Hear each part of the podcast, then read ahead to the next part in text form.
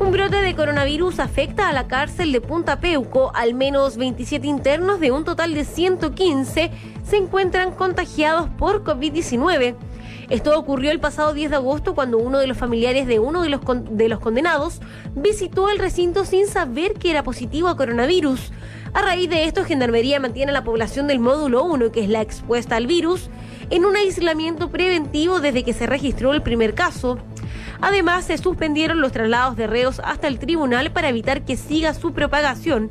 Desde Gendarmería aseguraron que por el momento la población afectada está con controles médicos, restricción de visitas y destacaron que todos los contagiados cuentan con el esquema de vacunación completo. El Ministerio del Trabajo anunció que extenderá por un mes más la vigencia de la Ley de Protección del Empleo.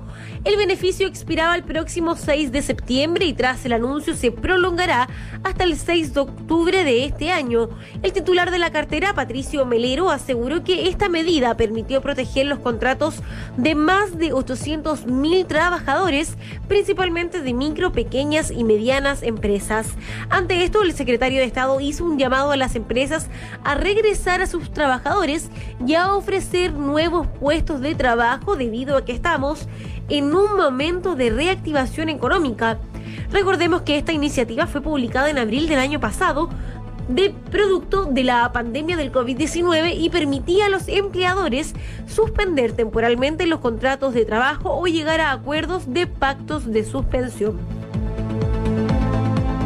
La alta comisionada de la ONU para los Derechos Humanos, Michelle Bachelet, aseguró que cuenta con información creíble de que están produciendo violaciones de los derechos humanos que incluyen ejecuciones y reclutamiento de niños soldados en zonas de Afganistán controladas por los talibanes.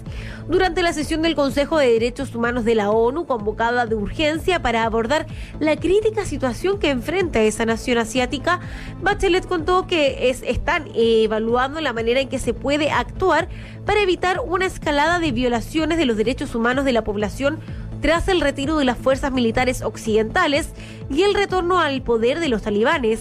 La expresidenta Bachelet remarcó que el tratamiento de los, de los talibanes a mujeres y niñas constituiría una línea roja en cuanto al cumplimiento de los derechos humanos por parte de los insurgentes.